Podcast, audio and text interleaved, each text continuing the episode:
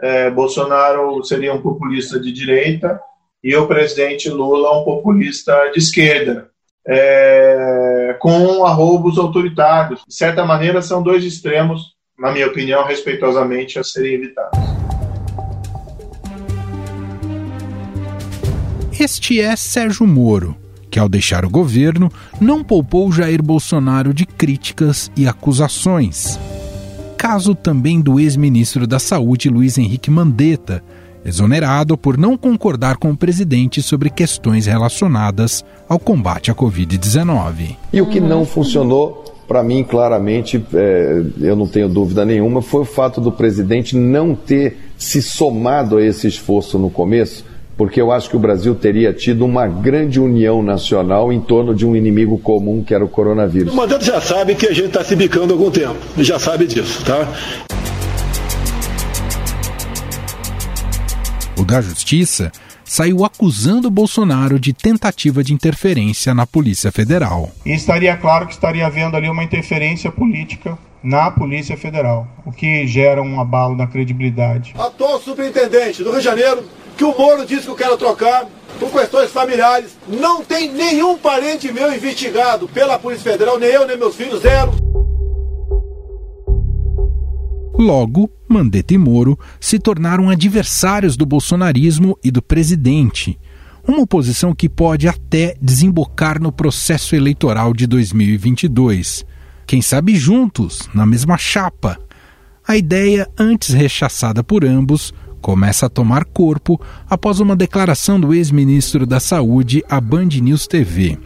Luiz Henrique Mandetta cogitou uma composição com Sérgio Moro para disputa ao Palácio do Planalto. Em 2022 eu vou estar afinal... na praça pública lutando por algo que eu acredito. Se o Democratas acreditar na mesma hum. coisa, eu vou. Se o Democratas achar que ele quer outra coisa, eu vou procurar o meu caminho. Eu vou achar o caminho. Mas, na visão de Mandetta, ele deveria ser a cabeça de chapa e Moro o vice. Segundo interlocutores, o que justifica o arranjo é o fato de ele ter mais experiência política que Moro e de ter considerado inábil a forma como o ex-juiz deixou o governo. E o que eu vejo no momento é a pobreza do debate sendo diminuído a uma coisa assim. O PT fala: olha, se não votar em mim, ele fica. Aí ele fala: se não votar em mim, o PT volta. E fica um vivendo do outro. Uma polarização que me parece quase combinada entre os dois.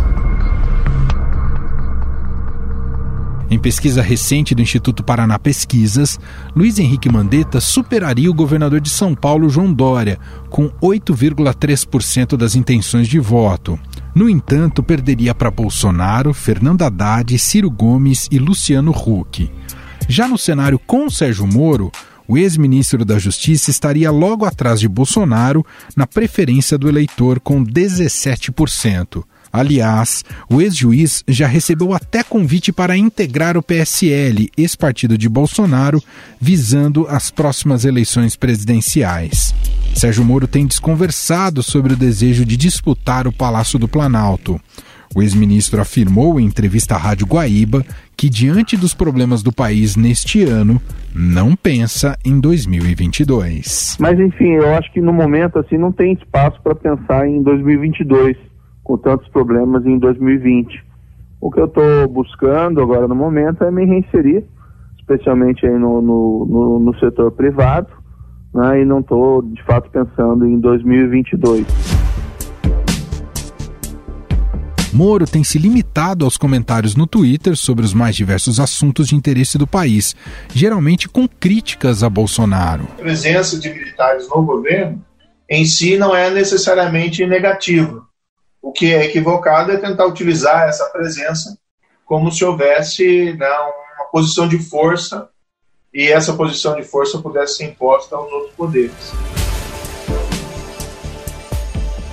Já Luiz Henrique Mandetta, como político que é, tem usado a mídia para contestar as ações do governo federal, principalmente no combate à Covid-19. O Ministério da Saúde não pode falar nada porque o presidente acha ruim. Ele não pode recomendar que a pessoa fique em casa porque o presidente quer que as pessoas vão para a rua. Ele não pode recomendar que as pessoas não aglomerem porque o presidente vai e se aglomera. Ele não pode falar que é para uhum. ter cautela, para não abrir campos de futebol, academias, essas coisas de qualquer jeito, porque o presidente quer que abra. Afinal, Mandetta e Moro estão preparados para enfrentar Bolsonaro em 2022? São alternativas no espectro da direita? Quais os desafios terão pela frente para cativar o eleitorado? Sobre isso, eu converso agora com o editor da coluna do Estadão, Alberto Bombig.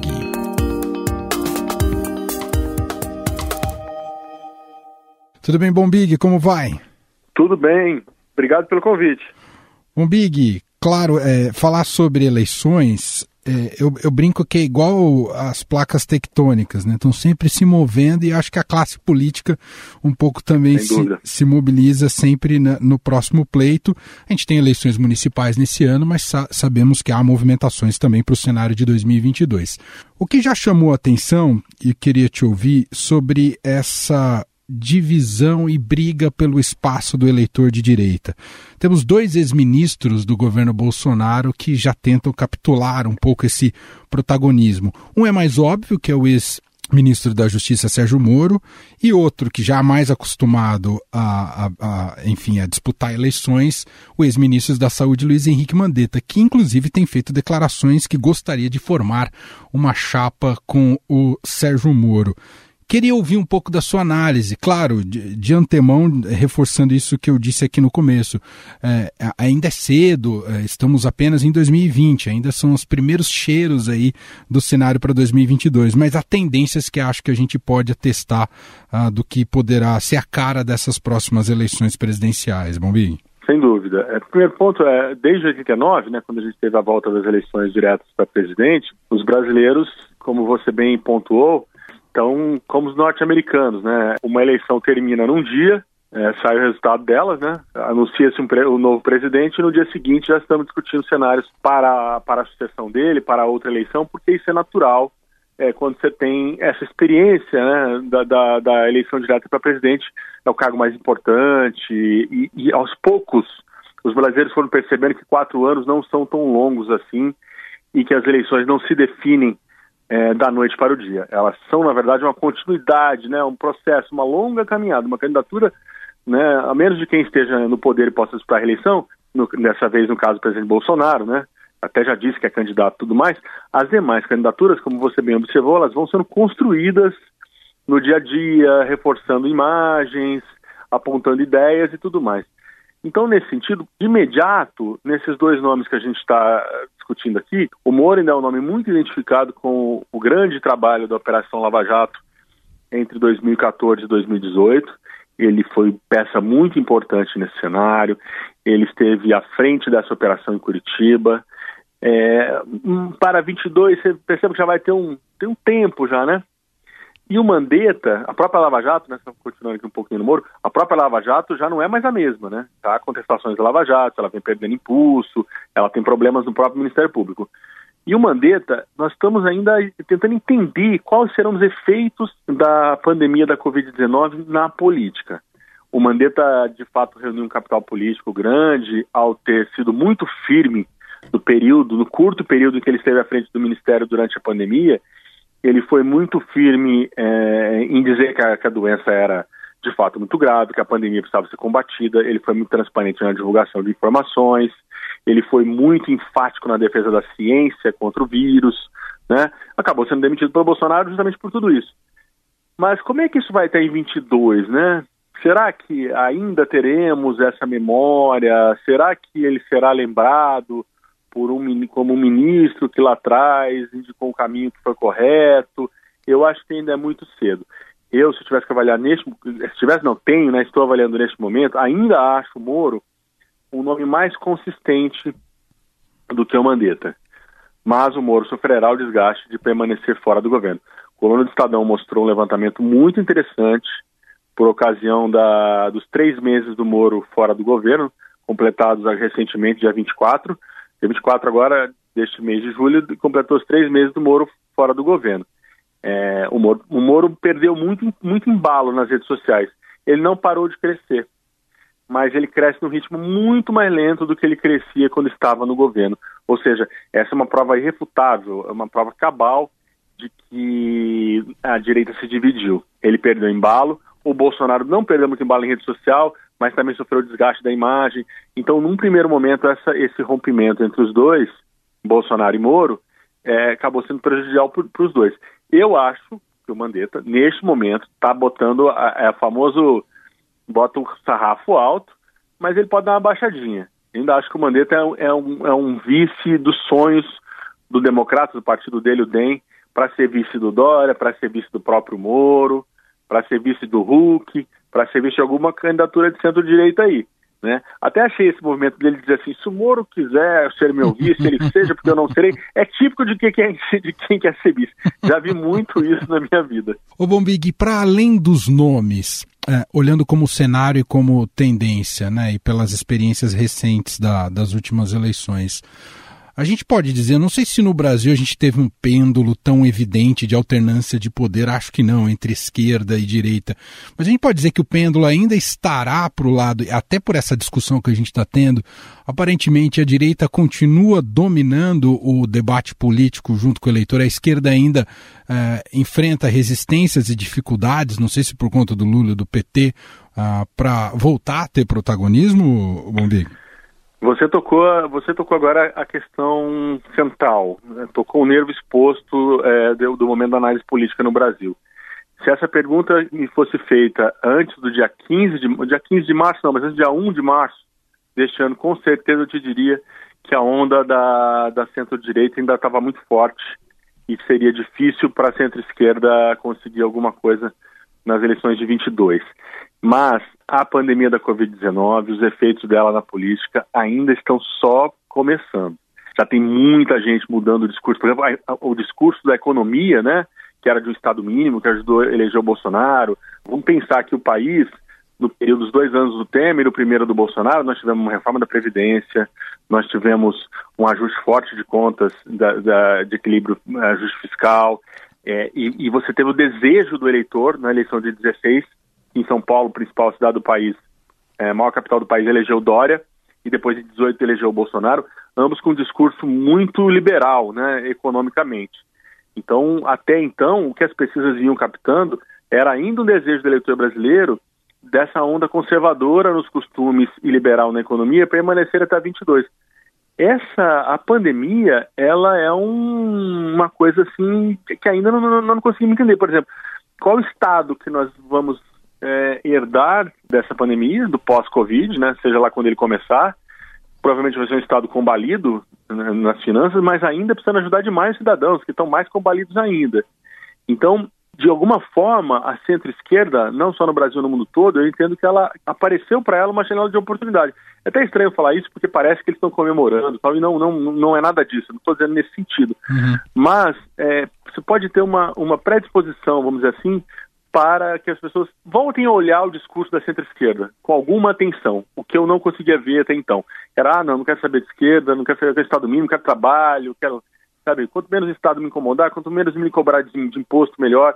Eu acho que agora vai, pode dar uma mudada. A partir de 21, nós vamos conseguir mais ou menos construir esse cenário que sai. Eu ainda entendo que, sim, a, a disputa neste momento se dá na centro-direita, mas o PT é muito forte ainda, né? Uhum. É, é, apesar de, de algumas titubeadas do ex-presidente Lula, né? Parece que perdeu um pouco a mão quando saiu lá da, da, do cárcere em Curitiba, não quer assinar manifestos de, de, união da esquerda. Ele entende o PT como um player que eu acho que o PT não é mais. É óbvio que é um player muito importante, foi para o segundo turno e tudo mais, mas ainda não é, não é mais aquele partido que diga, ó, eu, quem quiser vem comigo, eu não vou com ninguém. Não acho que seja assim. Tanto que essa não é a postura do ex-prefeito Fernando Haddad. O Haddad está tentando construir alternativas, conversando com, com, com gente que pensa mais, mais, ou menos como ele. Então, eles serão, de fato, um ator muito importante. E acho que assim, aquilo que a gente vem falando há muito tempo, talvez esteja amadurecendo no Brasil a construção de uma candidatura de centro, uhum. principalmente centro-direita. Esse movimento de, é, recente do descolamento do DEM e do MDB do Centrão, por exemplo, os dois juntos têm muita força na Câmara, né? E ele, eles podem estar com Dória, eles podem estar com o Hulk, que são candidaturas, o jeito com que eles conversam, eu sei que o Hulk conversa muito bem com o Maia, é, o Maia conversa muito bem com o João Dória, então, se o centro não se fragmentar como se fragmentou em 22, a gente pode ter, de fato, também uma força de centro muito forte nas eleições de 22. A eleição desse ano, ela será muito importante, mas ela, eu acho que o grande teste das eleições desse ano seriam dois. Um era, vamos ver a força do Bolsonaro. E aí o Bolsonaro, seja por, por, uma estratégia política, ou simplesmente porque ele fez tudo errado, saiu do partido, não conseguiu botar o outro em pé, talvez ele não consiga mensurar, né? Neste momento o Bolsonaro não tem candidato nas, nas principais capitais do país, né? Quem é o candidato do Bolsonaro em São Paulo, né? Ainda não tem. E o outro teste está valendo ainda, que é o teste da união das esquerdas.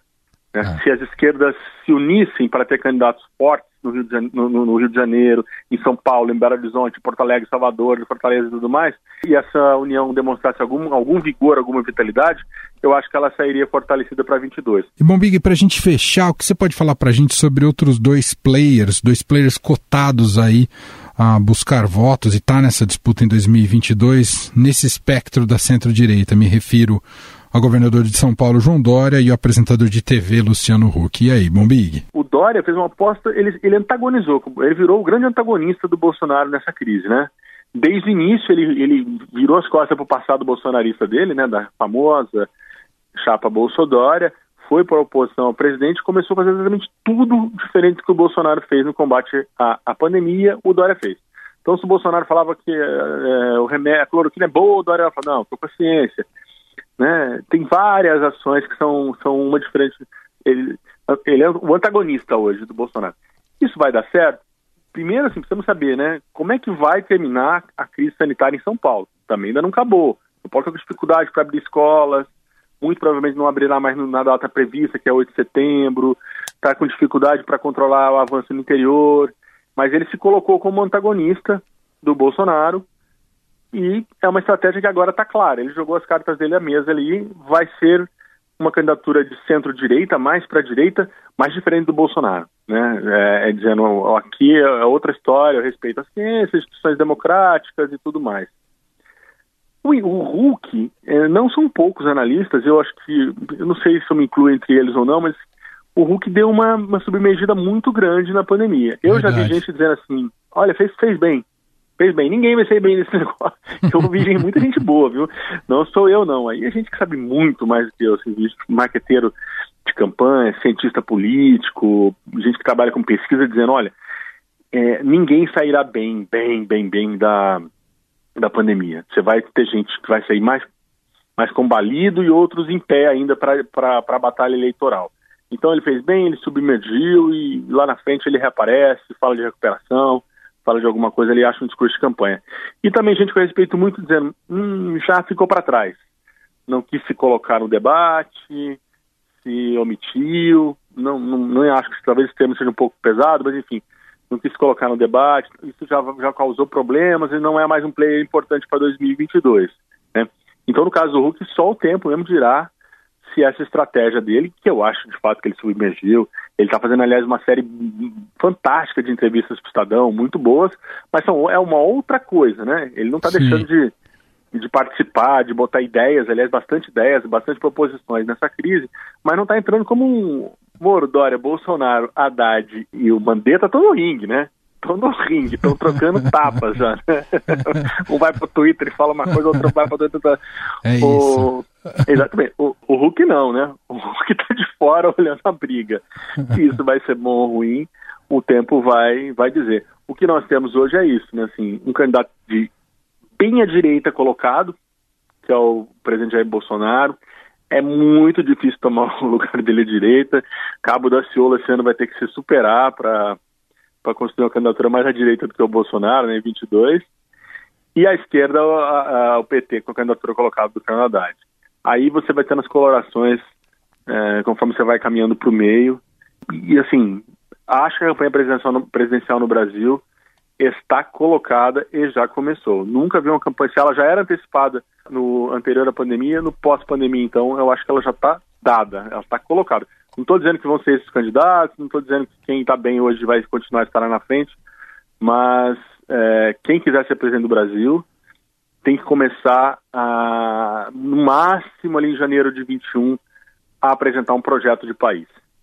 É, é, uma ideia de país que seja, né, por enquanto, que, que eu estava falando agora, é. agora ainda é ringue, todo mundo se estapeando, tarará, mas a partir de 21, muita gente boa com quem eu converso, que entende muito disso, diz, precisa se apresentar um projeto de país, ideias, soluções, projetos, porque os brasileiros estarão todos precisando muito de uma esperança ao menos. E eleição, a gente sabe, sempre é esperança. É a eleição isso. ganha aquele que convenceu o eleitor de que a vida dele será melhor.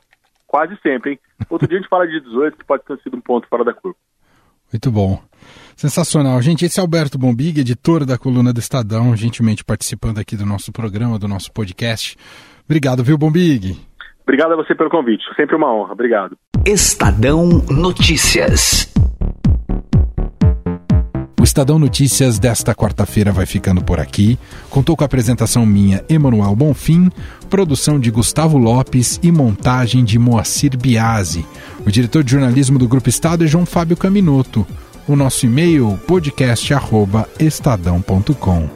Um abraço para você e até mais. Estadão Notícias.